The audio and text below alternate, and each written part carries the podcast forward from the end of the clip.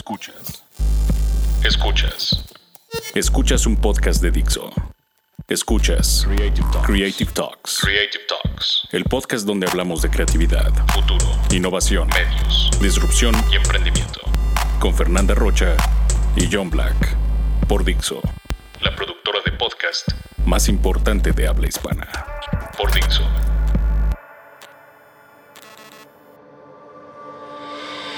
Hola, ¿qué tal, mentes creativas? Bienvenidos a las Creative Talks Podcast. Hola, ¿qué tal, Fernanda Rocha? Hola, ¿qué tal a todos? Qué gusto tenerlos de vuelta. Ya pasó de nuevo una semana y estamos grabando de noche esta vez. Bienvenidos a las Creative Talks. Una noche del 4 de julio de 2019, tema y fecha muy especial para los Estados Unidos y también para el mundo online porque hoy se estrena Stranger Things en la temporada, ¿cuál es la 3? Sí, así es. Ya vimos el inicio del capítulo y ah, no, no tuvimos más tiempo de ver nada más, pero creo que inicia bastante bien. Este es el episodio 46 de las Creative Talks, temporada 4, podcast 39 desde que llegamos a nuestra casa dixo.com y la estamos grabando como les dije un 4 de julio de 2019. Bienvenidos.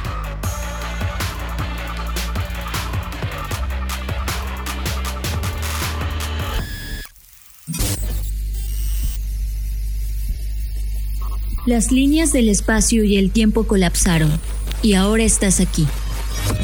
Bienvenidos humanos a este podcast que habla de tecnología, arte, diseño, creatividad, futuro, emprendimiento, contenido, cultura digital y cyberpunk. Bienvenidos a las Creative Talks Podcast. Un podcast presentado por Blackbot, la compañía que diseña el futuro. Creative Talks es parte del movimiento global Creative World. Creative World. I try to convince people to slow down, slow down AI, to regulate AI. This was futile. I tried for years. Nobody listened. Nobody listened. Nobody listened. Tema de la semana. Discutimos el tema que ocupó nuestra agenda a lo largo de la semana. Presentado por Black Trends. Las mejores tendencias sintetizadas para ti. Hace mucho tiempo el mundo comenzó a escuchar un nuevo concepto al cual le llamaron CRISPR por sus siglas en inglés, que en español se traduciría como repeticiones palindrómicas cortas agrupadas irregularmente interespaciadas. La primera vez que escuchamos de esto fue, como lo digo, hace mucho tiempo, y en realidad esto que acabo de decirles de estas repeticiones palindrómicas no eran más que familias o secuencias de ADN en bacterias que de alguna forma u otra los científicos que las descubrieron pudieron darse cuenta que se podían fragmentar. Y al poderse fragmentar, habría el tema y la discusión a una nueva corriente de ciencia que gracias a estos científicos japoneses que lo lograron en 1987 y luego más tarde de forma independiente otro científico de la Universidad de Alicante a principios de los 90 logró también tener eh, un encuentro cercano con esta tecnología o estas secuencias repetidas pues nos dimos cuenta que no sabíamos nada de lo que creíamos saber en ese momento, sobre todo en la industria o en el área de la medicina. Tras haberse escrito estos estudios y al haber sido documentados, inicialmente fueron utilizadas para el tipado de bacterias, quiere decir para diferenciar distintos aislados, cepas y especies. Pero no fue hasta años después que Jennifer Doudna y Emmanuel Charpentier o Carpentier encontraron un digamos que una evolución o una proteína mm, llamada Cas9 que revolucionó en verdad todo este descubrimiento de CRISPR. La razón por la que les estoy contando todo esto y que pareciera que el podcast de pronto se convirtió en un podcast de ciencia y no de creatividad es porque todo esto que les estoy contando fue la antesala que dio origen a esta tecnología en donde ni los japoneses, ni el español, ni estas científicas Jennifer y Emanuel sabían hacia dónde nos llevaría. Años después, hoy, 2019, hace dos días, es decir, el 3 de julio, bueno, más bien ayer, estoy pensando que ya es viernes, pero no. Ayer, 4, 3 eh, de julio, eh, gracias a esta tecnología de CRISPR-Cas9, investigadores de la Escuela de Medicina Louis Katz de la Universidad de Temple y el Centro Médico de la Universidad de Nebraska lograron eliminar por primera vez del genoma de cinco ratones el ADN del VIH, el responsable del desarrollo de la enfermedad que conocemos comúnmente como SIDA. Así es, después de tantos años y tantos experimentos que se han hecho tanto en animales como incluso en seres humanos, por primera vez se logró eliminar. Gracias a esta separación que permite esta tecnología, en donde literal es como rastrear el virus y darle control Z. Sé bien que quizás científicamente no es tan fácil como suena, pero en resumen, así funciona esta tecnología. Eso da apertura a muchos temas que hemos hablado en el podcast, que tienen que ver, por ejemplo, con el tema de la muerte de la muerte. Y estos son los primeros indicios o los primeros em, resultados ya claros y, tangibles de lo que la tecnología CRISPR puede hacer. Por otro lado, y al mismo tiempo, eh, solo que en otro lado del mundo, eh, pues se, especula que el tercer bebé chino editado con CRISPR pudo ya haber nacido. ¿Qué significa esto que les estoy diciendo?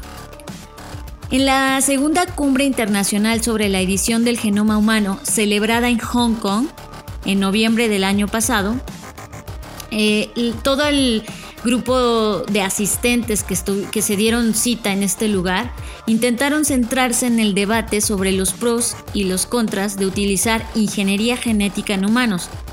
Esto porque evidentemente tiene muchas consecuencias no solo a nivel biológico, sino también a nivel moral, a nivel legal y, y tiene muchas implicaciones en diversos ámbitos del ser humano. Pero toda esta discusión se quedó en segundo lugar al descubrirse que el biofísico chino E. Yang Kui ya lo había hecho. O sea, él ya se había saltado todas las reglas y esto que supuestamente apenas se iba a debatir, él ya lo había intentado y no se tomó el tiempo de que esto se llevara a cabo. Así que el investigador se adelantó y por su cuenta decidió utilizar la herramienta de edición genética CRISPR para modificar el ADN de dos gemelas chinas. Pero las sorpresas no acabaron ahí porque este científico afirmó que había una segunda mujer embarazada de otro bebé CRISPR y que una supuesta prueba de embarazo lo había confirmado. Así que este tercer bebé CRISPR podría haber ya nacido si es que, eh, o sea, no se sabe a ciencia cierta porque todo esto es como como el underground del mundo de CRISPR. Así que tenemos dos casos muy parecidos, pareciera que son salidos de, no sé, de un capítulo de Black Mirror o de una revista de ciencia ficción, pero es real todo esto que está ocurriendo. ¿Qué opinas tú, John, de, todo, de toda esta noticias que estamos enterándonos y, que sabemos las implicaciones que puede tener esto para el futuro de la humanidad? Definitivamente, Fer, me, remite a 1997. Eh, yo no sé si había nacido o no los que están escuchando este podcast en ese año o no sé qué estuvieran haciendo en ese año. A mí en particular ese año me marcó respecto a la genética. Tuve acceso a una película que me movió la cabeza brutalmente y la conectó con un libro que previamente había leído tres o dos años atrás. El libro en particular es un libro de Adolf Huxley, se llama Un Mundo Feliz y la, la película que vi en 1997 se llama Gattaca. que es esta película de ciencia ficción escrita por Andrew Nicole y protagonizada, protagonizada por Ethan Hawke y Uma Thurman. Y además Jude Law, ¿no? Este trío de, gente que estaba en, el con, en, el punto más alto de su carrera. Y el tratamiento de la película hablaba justo de una sociedad dividida ya prácticamente en dos. Los niños o hijos de Dios y los creados artificialmente. Y creo que en esta distopía que se discute socialmente en la película, nos habla de esta no solamente ya división racial y social en términos económicos, sino genética, con habilidades totalmente distintas. En ese entonces comenzaba a futurear y empezaba a escribir yo en particular una novela que hablaba justamente de eso y de cómo la genética era aplicable también en estudios eh, mucho más profundos, no solo en términos de genética, sino también de intercambio de datos entre genes, intercambio de datos entre neuronas y eso permitía todavía un desarrollo superior. Pero eso era ciencia ficción. Creo que lo que estamos haciendo hoy y lo que está ocurriendo en esta área científica y desde el primer experimento humano en 1999, fue la noche que el 17 de septiembre de 1999 el primer ser humano murió por culpa de una terapia genética. Y ahora que tenemos estos casos de CRISPR, en donde inclusive en, el, 2015, que fue cuando eh, justo el caso que tú hablabas de Jennifer Doudna, eh, habló en una TED Talk en el 2015 sobre la tecnología para editar genes y de cómo esta herramienta permite a los científicos ya realizar ediciones precisas en la estructura del ADN.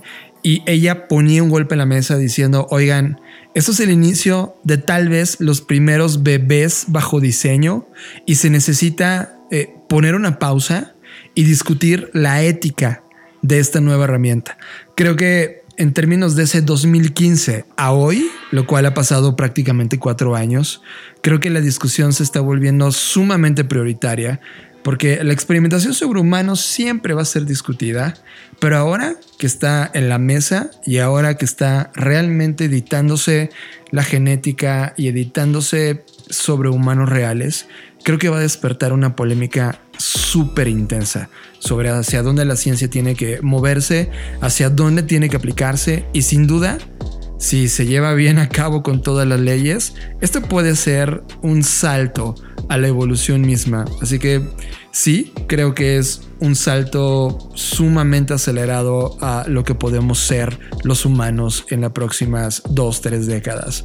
Creo que es uno de los temas más relevantes en la historia y si en este podcast estamos constantemente hablando de innovación y cómo la tecnología está invadiéndolo todo y cómo la inteligencia artificial da estos saltos, sin duda este salto científico es muy equivalente al ritmo que la propia inteligencia artificial tiene en este momento. Es que creo que lo que comentas es, muy cierto en, este sentido de, las películas o de la referencia que tuviste en este momento gracias a lo que está ocurriendo en la vida real.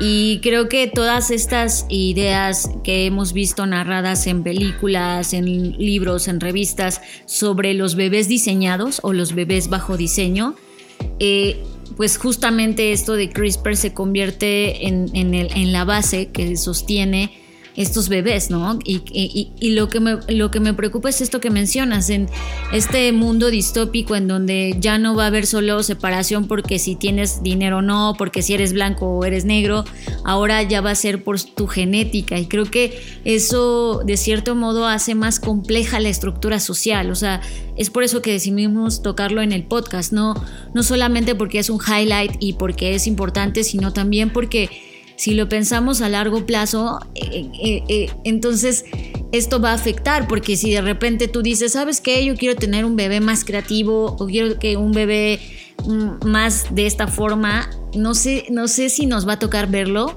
pero sí creo que estamos muy cerca de los primeros intentos en, seres humanos, no solamente desde la modificación de, o el diseño de un bebé, sino también de un ser humano que ya, que ya esté vivo y que de repente diga, oye, ¿sabes qué? Así como me puedo hacer una cirugía plástica, quizás me pueda hacer una cirugía genética, genética ¿no? Es muy peligroso, Fer, es más, vamos a jugar a futurear, ¿va? vamos a tirar escenarios eh, probables, aunque esto requeriría una seriedad científica muy avanzada, pero en este podcast tratamos de sensibilizar los posibles saltos a donde va la humanidad. Cheque este escenario. Es cierto que la curva de disrupción tecnológica va a pasos acelerados. Y es cierto que nunca habíamos visto una curva que tuviera artificialmente esta gran, gran desarrollo que hemos tenido y esta gran evolución que hemos visto en los últimos 30 años. O sea, tecnología es igual a una velocidad impresionante de desarrollo. Por otro lado, estamos a punto de ver esta división que se va, a volver icónica y que además discutimos en la semana Fer creo, todo el tiempo que nos paramos en, unas, en las audiencias, cuando damos conferencias o cuando damos clases en las distintas instituciones educativas de distintas partes del planeta en donde las damos, siempre hablamos sobre el 1%. Y cuando creamos este, este show, esta, esta, este podcast, solamente, eh, evidentemente lo estamos dirigiendo a personas que eran parte de ese 1%. Y creemos nosotros que ese 1% está llegando a un punto de desaceleración porque va a ocurrir un punto en donde la inteligencia artificial va a tener el potencial e inclusive va a rebasar el potencial del cerebro humano. Y tú decías algo tremendamente importante. No solamente es que alcance esa capacidad de procesamiento y de interacción y de procesamiento de datos, sino que además tenga la conciencia de saberse superior. En ese instante, en esa línea de tiempo, en donde no estamos más allá de 15 años, Fer, probablemente un poco menos, cuando ese contexto en donde el cerebro humano contra el cerebro artificial estén a la par y un poquito menos el cerebro humano y luego el desarrollo de conciencia de esa cosa artificial, Ahí es donde vamos a entrar en un debate humano interesantísimo donde CRISPR va a jugar un factor importante entre los adultos de esa generación, es decir, tú y yo y un poquito los que vienen atrás que probablemente sean los alfas, ¿no? Si quieren saber un poco de alfas, vayan a YouTube, busquen alfas, Black Trends y dense una dosis sobre qué son los alfas. Los alfas en ese momento van a tener entre 35 años, Fer, y 40 y algunos de ellos van a estar debatiendo sobre si tener hijos o no frente a esta, este punto contextual de la tecnología versus la humanidad. Si sí deciden tener hijos y si CRISPR también desarrolla este, este gran potencial científico que sin duda lo tiene, quizá en ese momento, Fer, se hable sobre diseño de bebés. Y no sea un diseño de bebés únicamente con habilidades físicas puntuales, sino también con alteraciones genéticas que lleven un desarrollo cerebral o un uso de toda esta gama encefálica mucho más avanzado que las generaciones anteriores para hacer competencia a la tecnología. O tal vez sea inclusive una integración entre uso artificial de la genética contra uso artificial de la tecnología y veamos una nueva eh, generación de seres humanos creados artificialmente o diseñados a propósito. Creo que ese debate sería un escenario muy de 2035, muy de, de 2040 y creo que es un escenario altamente probable donde desde mi punto de vista se van a jugar dos nuevos eh, puntos contextuales. Mira, te lo explico. Los humanos hoy, actualmente, para jugar en el mundo digital, creamos avatars, ¿ok? A lo largo de los últimos años hemos platicado, Fer y yo, sobre los uh, Idorus, que es esta idea de entes artificialmente creados que tienen su propia capacidad de pensamiento procesamiento. Y hoy, Fer, la división entre tecnología artificial y nosotros es muy clara. Pero en ese 2035, Fer, en ese 2040, la tecnología va a crear nuevos escenarios. Imagínate que nosotros inventamos algo que se llama OS. Si, si hubiera una página web en aquel entonces sería us.live. os.live. Y en Nos.live no, no se sabe, no hay diferencia entre un avatar humano y un Idoru de inteligencia artificial. Imagínate que es un mundo artificial creado entre la suma de realidad virtual, realidad aumentada, que es como realidad extendida, ¿no?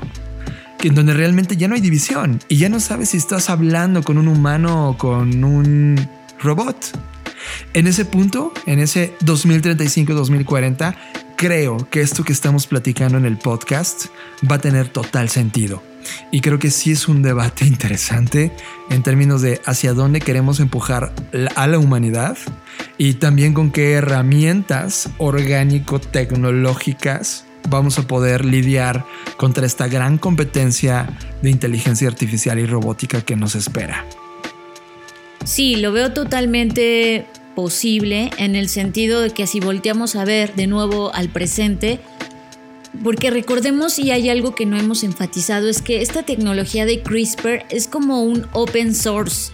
O sea, hay, hay páginas y hay contenido y hay documentos descargables donde tú si quieres, por tu cuenta puedes utilizar la tecnología, obviamente con conocimientos previos en, en biología, en bio, o sea, todo lo, todas las ramas ¿no? que tienen que ver con las ciencias de la salud.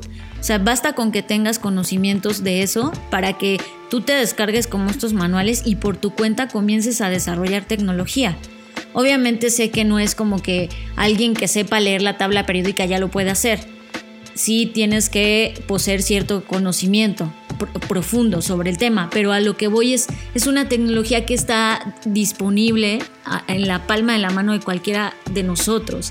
Y eso ha hecho que compañías como Inscripta o como eGenesis utilicen esta tecnología que ya está disponible para hacerla o usarla a su favor. Por ejemplo, eGenesis la está utilizando para hacer crecer eh, órganos compatibles humanos en cerdos.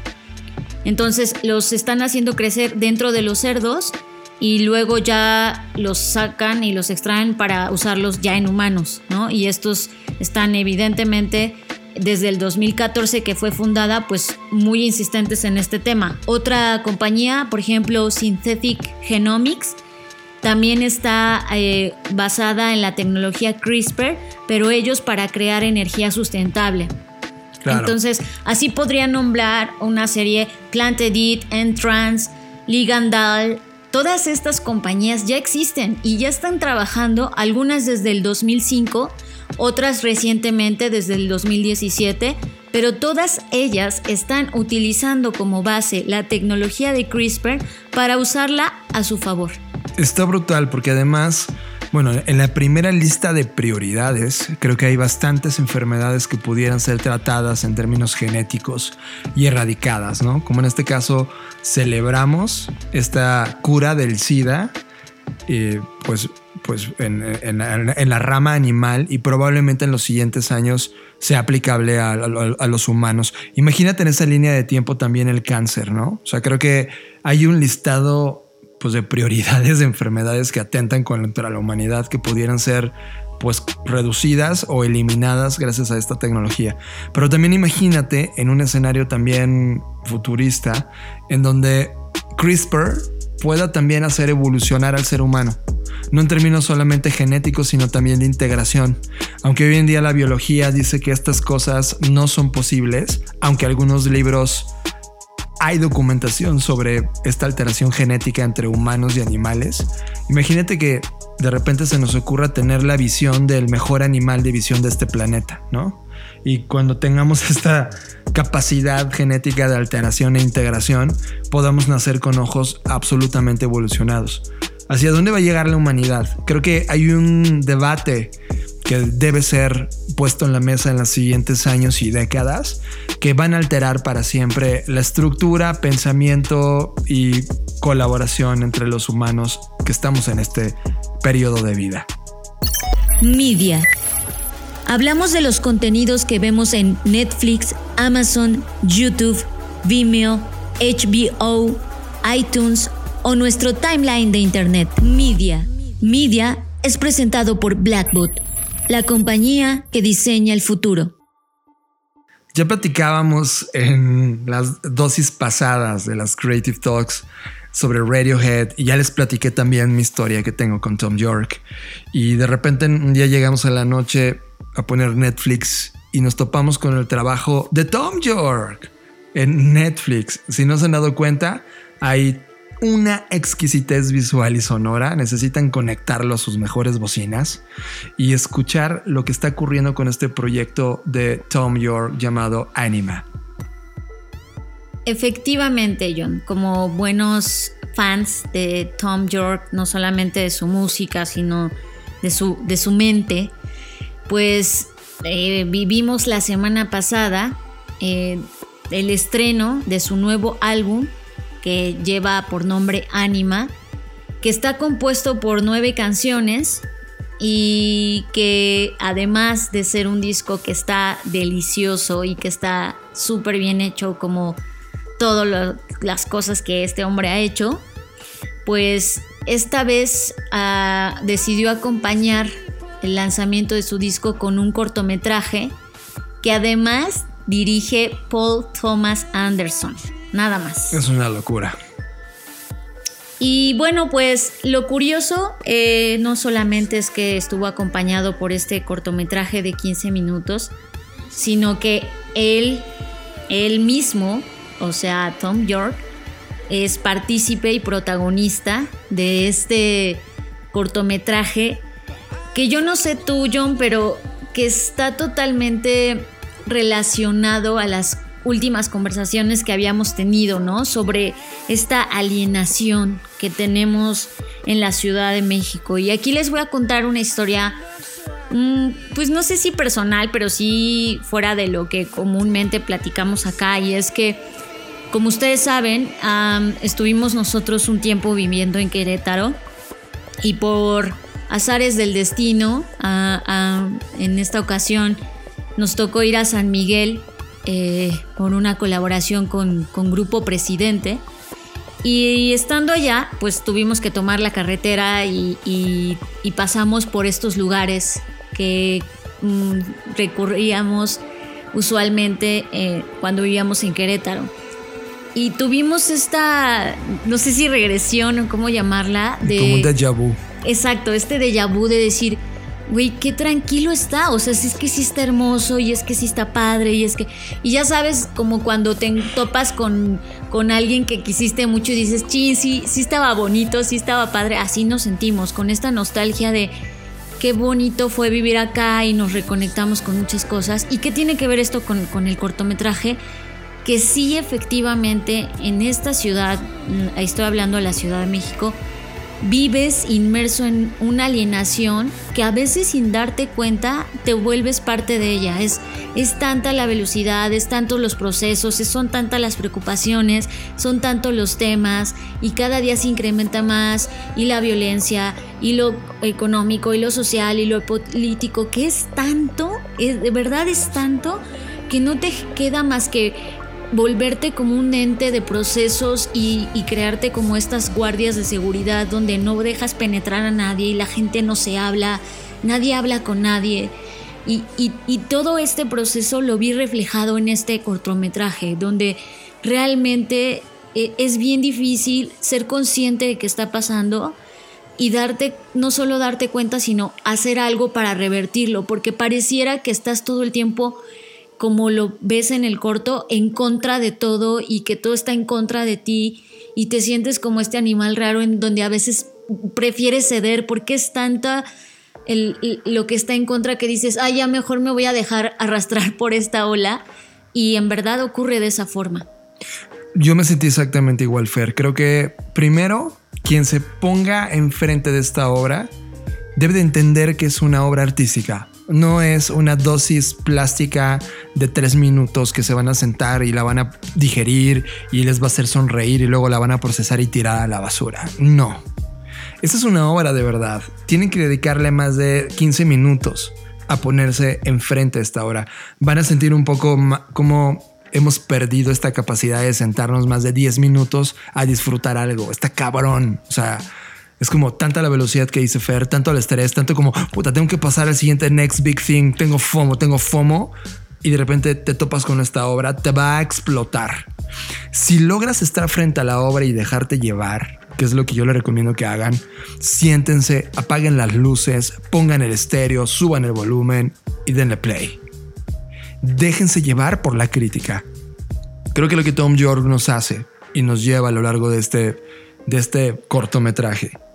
Es definitivamente una crítica a los tiempos que estamos viviendo, a como dice Fer, la alineación, al, alineación. Alienación. Sí, de alien. Perdón, a veces no puedo pronunciar y menos a estas horas. y menos después de tanto alienación de la semana. Está cañón. Y no te das cuenta, vives orgánicamente inmerso en esto, en estas reglas, en estas prioridades, en estas fechas de entrega, en este tengo que, tengo que, tengo que, nunca tiempo de nada, de nada, de nada.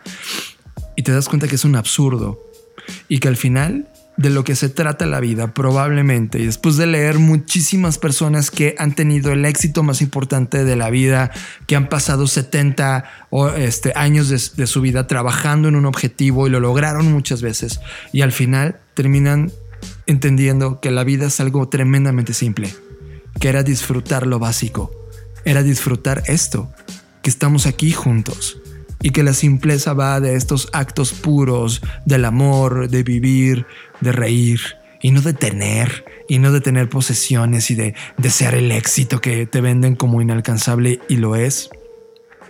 Es una locura. Creo que por primera vez después de muchos años. Y, y, mira que en términos musicales hemos consumido horas y horas de múltiples productos sonoros y audiovisuales. Creo que este me movió. Y este me lleva a un punto de. Se volvió tan icónico, Fer, como, como cuando veías de niño a Michael Jackson y veías estos videoclips que eran también como cortometrajes y representaban algo y te decían algo y tú interpretabas a tu manera de procesar como niño y lo llevabas al mundo mágico y de repente te topas con esto y se vuelve prácticamente en mi nuevo Michael Jackson. Sí y no, o sea, sí, porque entiendo lo que dices acerca de que cada video de Michael era una historia, pero creo que esto es mil veces más profundo, más duro, más menos menos irreal, menos fantasioso y creo que por eso se vuelve más contundente, porque sabes que lo que estás viendo ahí no es más que un reflejo de lo que si te asomas en la calle también ves. Creo que eso es lo duro, parecer un espejo en donde durante 13 minutos tienes una visión del esclavismo laboral, de la presencia de los seres humanos convertidos en piezas explotadas hasta la saciedad, de este retrato de las ciudades convertidas en un infierno, de un sueño en el que pareciera que no pueden escapar. Vestidos todos iguales. Sí, y, que de repente eh, con cosas que ocurren en el video, porque no quiero hacer spoiler, pero pues estamos todo el tiempo, o, en, o pareciera que estamos en laberinto sin salida, ¿no? Y, eso es súper es súper duro. Y, ni siquiera, ni siquiera te tiene, te tiene que gustar. De hecho, te vas a no, sentir de hecho creo que incómoda. Eh, incomoda. O sea, de hecho creo que, que, duele. O sea, como que no, no estás a gusto. No estás a gusto viéndolo, ¿no? Quizás si es la segunda vez ya lo disfrutas un poco más pero no estás a gusto, tienes esta paranoia, o sea, yo, yo de repente dije, ya que se acabe, o sea, sí. pero, pero después reflexioné y, pensé, pues es que así estamos en la vida, o sea, estamos como, ¿cuánta gente no hemos visto, John, en la calle que ya pareciera que ya le están queriendo poner alto a la vida, así como de, ya, ¿a qué hora se acaba este pedo, no? Y eso es lo fuerte, o sea, y, de verdad es una pieza que sí no se pueden perder, pero que sí, como bien dice John, no, no es que lo van a disfrutar. Quizás va a doler, o quizás no. O sea, hay alguien que le sea totalmente ajena a esta realidad y solo lo vea como una obra artística, también se vale. Y hay gente que no le va a entender, por supuesto. También se vale, ¿no? Pero creo que sí es duro. Ahora, solo como dato curioso, porque me encanta como meterle esa esencia de, de cosas que ustedes no sabían o probablemente no la sabían. Eh, la mujer que aparece, ustedes la van a ver, es la pareja actual de Tom York. Entonces, ¿por qué lo menciono? No, no por chisme, sino porque es bien duro lo que, el papel que ellos van a representar o el que están jugando dentro del corto. También es duro, porque también te habla de, de esta dinámica de pareja, en donde a veces intentas cosas y pareciera que, que estamos todo el tiempo insatisfechos también a nivel de relaciones, ¿no? Y bueno, ahí véanlo, no tampoco les quiero dar tantos spoilers, pero está, está padrísimo y además las locaciones están muy muy, muy bien seleccionadas. Están al sur de Francia y de Praga, que son dos ciudades que están impresionantes y creo que no hubo mejor locación para este video. Totalmente de acuerdo y los dejamos con Tom York. Pongan atención a estas palabras. Estás escuchando Creative Talks Podcast. We have so much to do in our day, but the, the, you get like diminishing returns, and this, that's what I find interesting. Is if you're an artist or a scientist or whatever, you spend a lot of your time trying to find solutions to problems, mm. and you can't do that you're, you're inhibiting your ability to make good judgments or good decisions mm. if you don't rest, if you don't relax, if you don't assimilate what you the things you need to figure out. When an artist is repeating themselves because they think that's what people want, they're fucked. It's all over. Mm. Okay. So that leads me to the second point I was going to make about the influence thing. Yes.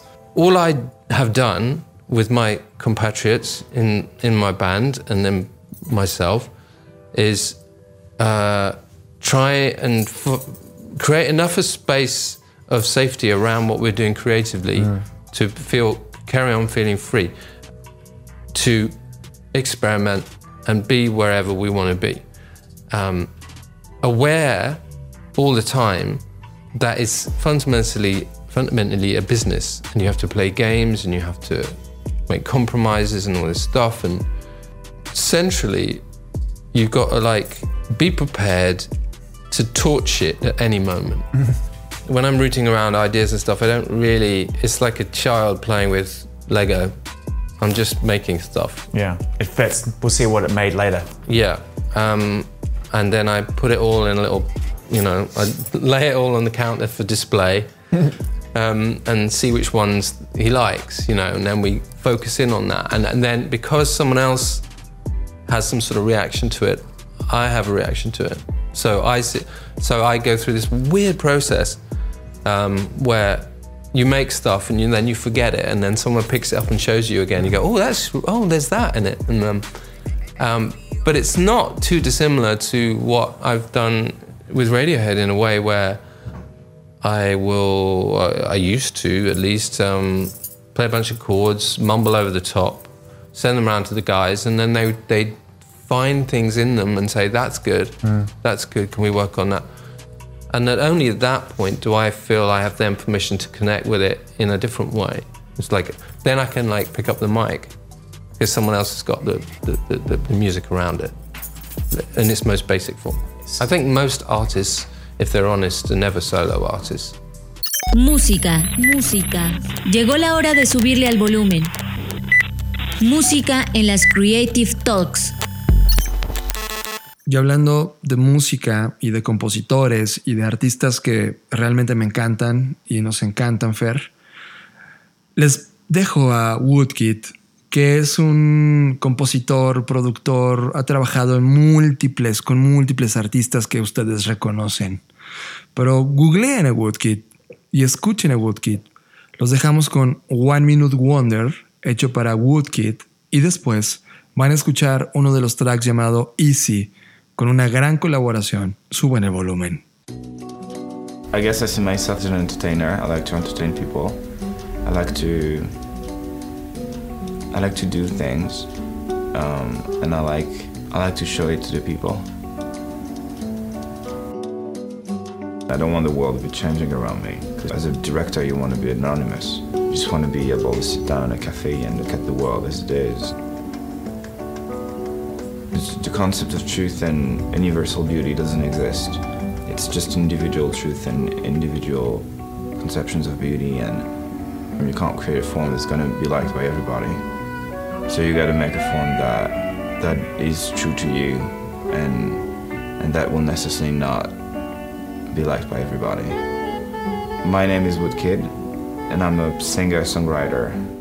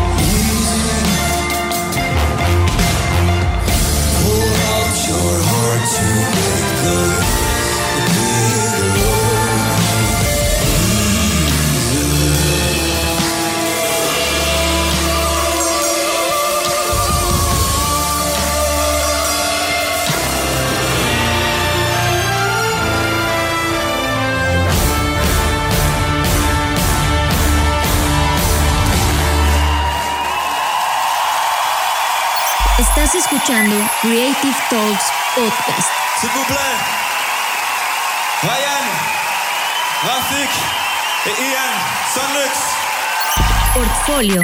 Artistas visuales, plásticos, digitales, sonoros y multimedia que nos volaron la cabeza. Portfolio. Portfolio en las Creative Talks Podcast. Presentado por Black Note, el primer sketchbook para mentes que cambiarán al mundo.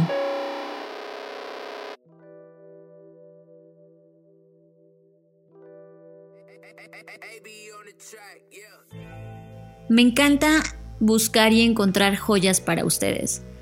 Me encanta rascar en lo más profundo de las redes, de los libros y de todas partes donde estoy consumiendo contenido para extraer estas piedras preciosas que creo que nos sirven a todos y que nos pueden ayudar a tener distintas perspectivas de lo que comúnmente vemos en este podcast que tiene que ver con creatividad, con innovación, con nuestros procesos de trabajo, con nuestros procesos de creación.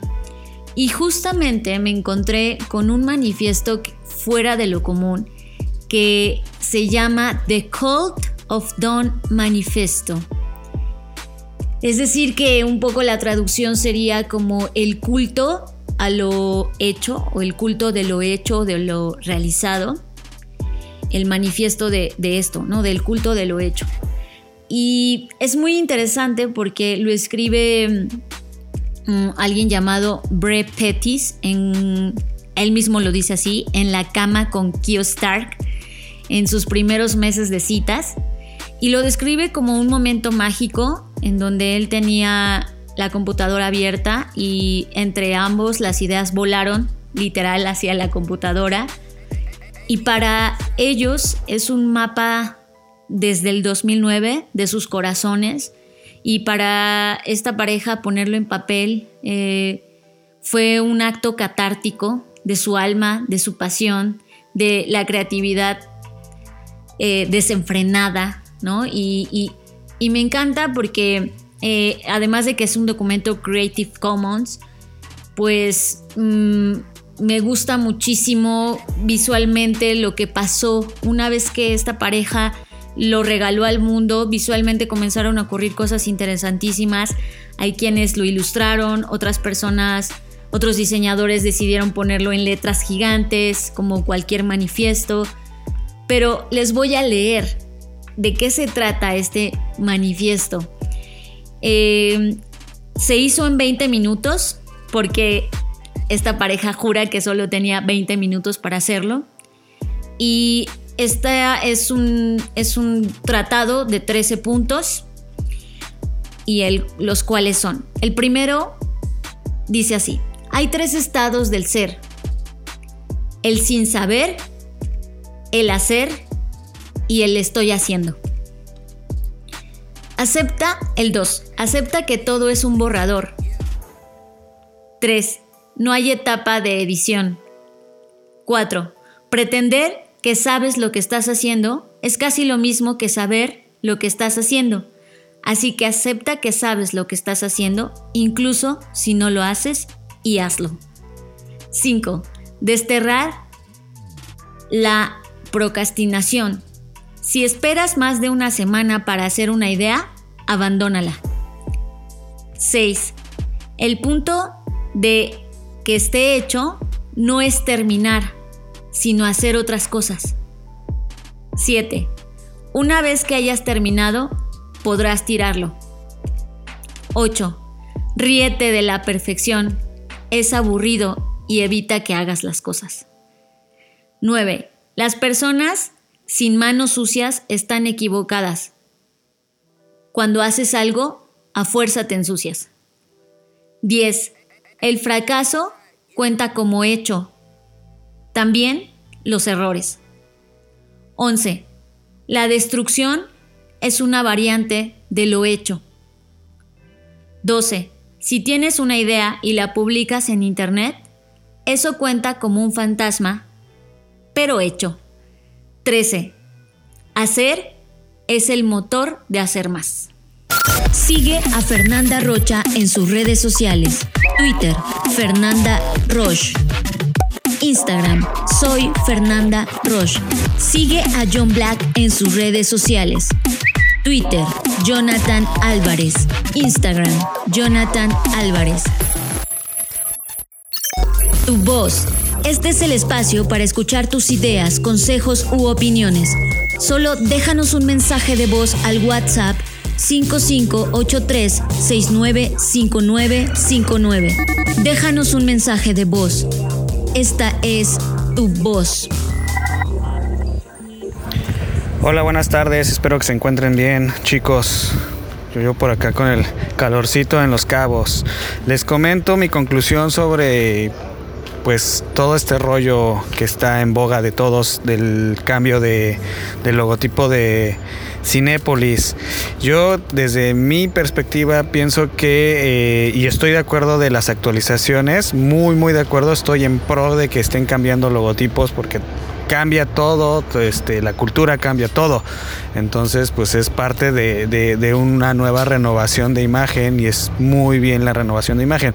Lo que no estoy de acuerdo es la estrategia en cómo cambiaron el logotipo y cómo nos impusieron pues la imagen nueva junto con la imagen pasada y pues lo que comentaba era que que no supieron, pues cuando cambias un logotipo es, es de hacer todo con mantel- manteles largos, ¿no? Manteles blancos, hacer este cambio de imagen desde la página web, desde la aplicación, desde un video, un video que explique por qué es el nuevo cambio, que están este, progresando, no lo sé, o sea, algo, algo, una estrategia de marketing muy integral, muy global, este, una estrategia 360, ¿no?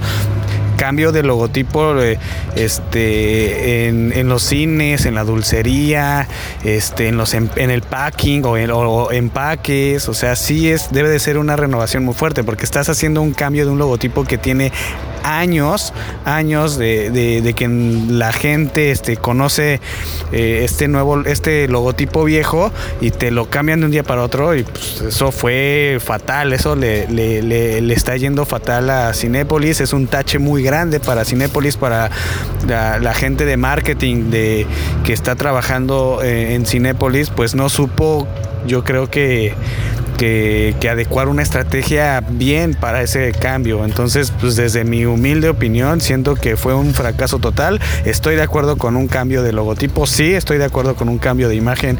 Es lo mejor que, que puede hacer una empresa cuando ya se tiene que renovar, cuando los tiempos cambian, cuando las tendencias cambian, todo. Pero no estoy de acuerdo en la forma en cómo lo lo, lo hicieron este, este cambio, ¿no? O sea, no, no, no presumieron como su cambio, no dijeron, este es el nuevo logotipo, este, con este nos vamos y pues fue el, fue el fracaso total de Cinépolis. Les mando un, un, saludo, chicos, este, los extraño y pues ahí los andamos escuchando en los siguientes podcasts. Somos adictos a las tendencias. Las compañías nos pagan por obtenerlas. Así que nos preguntamos, ¿por qué no compartirlas con ustedes también? Te presentamos Black Trends. Te presentamos Black Trends, un show en donde reseñamos las mejores tendencias de la semana y las traemos gratis para ti. Disponible en YouTube, Vimeo y blackbot.rocks. Black Trends, Black Trends, presentado por Blackbot, la compañía que diseña el futuro. Y así, así de rápido, llega al fin una hora completa de las Creative Talks. Es impresionante. Y en verdad agradecemos a todas las personas que han sido parte y son parte ahora mismo de este podcast.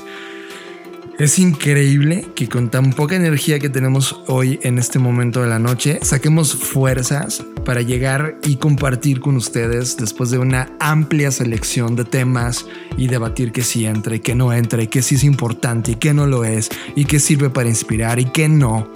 Pero al final del día, hacer cada edición es un placer si es para ustedes. Yo soy John Black. Les agradezco que hayan escuchado este podcast. Recuerden que pueden seguirme en las plataformas sociales como arroba Jonathan Álvarez. Estoy en Twitter y en Instagram. Básicamente estoy prácticamente en esas dos plataformas en este instante. Facebook ya no lo veo tanto. Ya, ya está disminuyendo dramáticamente el uso en el día a día de esta plataforma y LinkedIn me tiene vuelto loco en términos de lo malo que está, lo aburrido que es, lo políticamente correcto, lo absurdo, lo de solamente te quieren vender, así que por favor no me agreguen ahí. Si no van a agregar valor, no me busquen ahí. Gracias por todo, Fer, un placer estar contigo una edición más de las Creative Talks. Coincido contigo y me hiciste recordar una vez que fui a ver a Jaguares. No mentes, jaguares. Sí, era, Esta- estaba mal ese momento de tu vida. No, no estaba mal. Está, está, estaba muy bien, pero lo, lo- lo- lo reconozco porque eh, había ido con una amiga y eran las épocas en las que Saúl se a- había como recuperado un poco del problema que tuvo en la garganta, etcétera. Entonces estaba ca- acabadísimo. O sea, cuando lo vimos que entró al escenario, yo dije, ¿vine a ver este güey o vine a ver a su cadáver? O sea, se veía madreadísimo. Pero pasó algo mágico que nunca olvido y por eso lo traje hoy como un recuerdo. Cuando ese güey salió al escenario y empezó a cantar, y neta se perdió, o sea, fue así como que se conectó, se desconectó, fue, fue, fue tan su, tal su entrega que neta, te juro, que de repente se, se veía diferente, o sea, algo pasó en él que pareciera que se hubiera tomado un shot de rejuvenecimiento y eso fue lo que le pasó. ¿Por qué traigo eso? Porque tiene todo que ver con lo que dices. Es, es verdad que estamos sumamente cansados, ha, ha sido una semana de locos, pero hacer esto mm, paradójicamente me da fuerza y, y me siento como ese Saúl Hernández que hoy soy yo y me subo a este escenario o a este micrófono y ustedes hacen que me sienta mejor. Gracias por estar con nosotros. Yo soy Fernanda Rocha. Me pueden seguir en Instagram em, como eh, búsquenme como soy Fernanda Roche y en Twitter como Fernanda Roche. Y a Blackbot pueden seguirlo en todas las redes sociales como Blackbot Rocks. Nos vemos en el futuro.